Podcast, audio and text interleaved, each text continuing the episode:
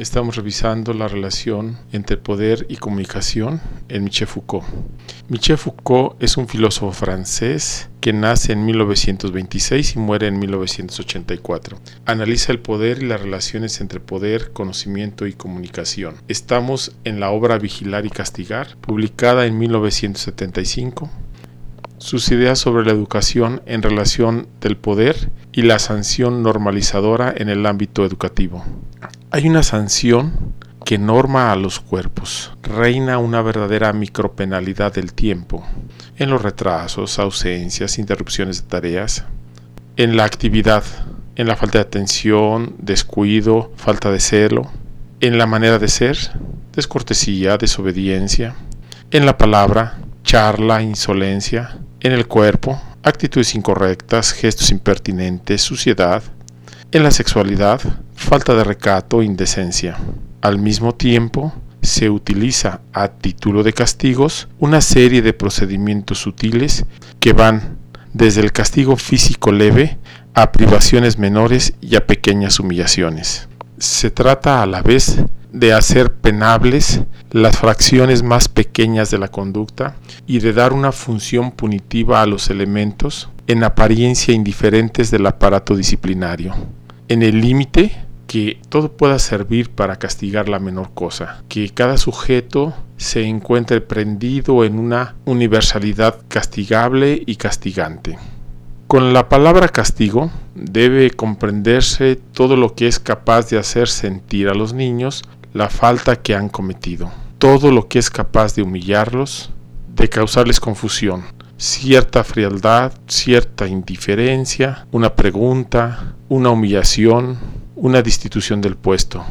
Lo que compete a la penalidad disciplinaria es la inobservancia, todo lo que no se ajusta a la regla, todo lo que se aleja de ella, las desviaciones. Es punible el dominio indefinido de lo no conforme. El soldado comete una falta siempre que no alcanza el nivel requerido. La falta del alumno es tanto como un delito menor, una ineptitud para cumplir sus tareas. El orden que los castigos disciplinarios deben hacer respetar es de índole mixta. Es un orden artificial, dispuesto de manera explícita por una ley un programa, un reglamento, pero también un orden definido por unos procesos naturales y observables. La duración de un aprendizaje, el tiempo de un ejercicio, el nivel de aptitud se refieren a una regularidad que también es una regla. El castigo en régimen disciplinario supone una doble referencia jurídico y natural. El castigo disciplinario tiene por función reducir las desviaciones, debe por lo tanto ser esencialmente correctivo. El castigo en la disciplina no es sino un elemento de un sistema doble, gratificación y sanción. Es este sistema el que se vuelve operante en el proceso de encauzamiento de la conducta y de corrección.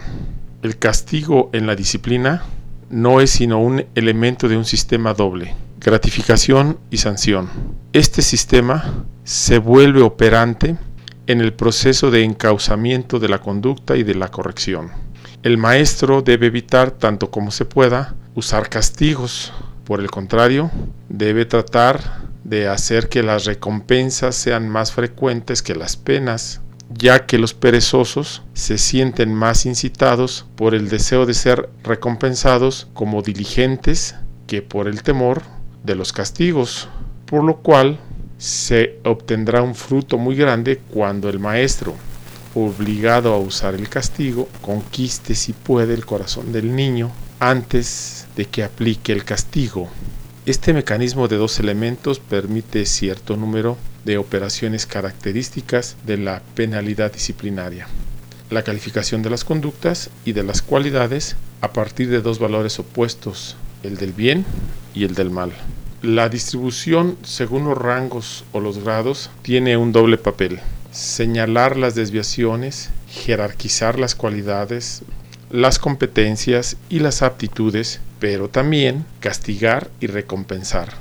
La disciplina recompensa por el único juego de los ascensos, permitiendo ganar rangos y puestos. Castiga haciendo retroceder y degradando. El rango por sí mismo equivale a recompensa o a castigo. El arte de castigar, en el régimen del poder disciplinario, no tiende ni a la expiación ni exactamente a la represión. Utiliza operaciones distintas. Refiere los actos, los hechos extraordinarios, las conductas similares a un conjunto que a la vez es campo de comparación, espacio de diferenciación y principio de una regla que seguir. Diferenciar los individuos unos respecto de otros y en función de esta regla de conjunto ya se la haga funcionar como umbral mínimo, como término medio que respetar o como grado óptimo al que hay que acercarse. Medir en términos cuantitativos y jerarquizar en términos de valor las capacidades, el nivel, la naturaleza de los individuos. Hacer que juegue a través de esta medida valorizante la coacción de una conformidad que realizar. La penalidad perfecta que atraviesa todos los puntos y controla todos los instantes de las instituciones disciplinarias compara, diferencia, jerarquiza, homogeneiza, excluye. En una palabra, normaliza. Si te gustó, suscríbete, dale like y comparte.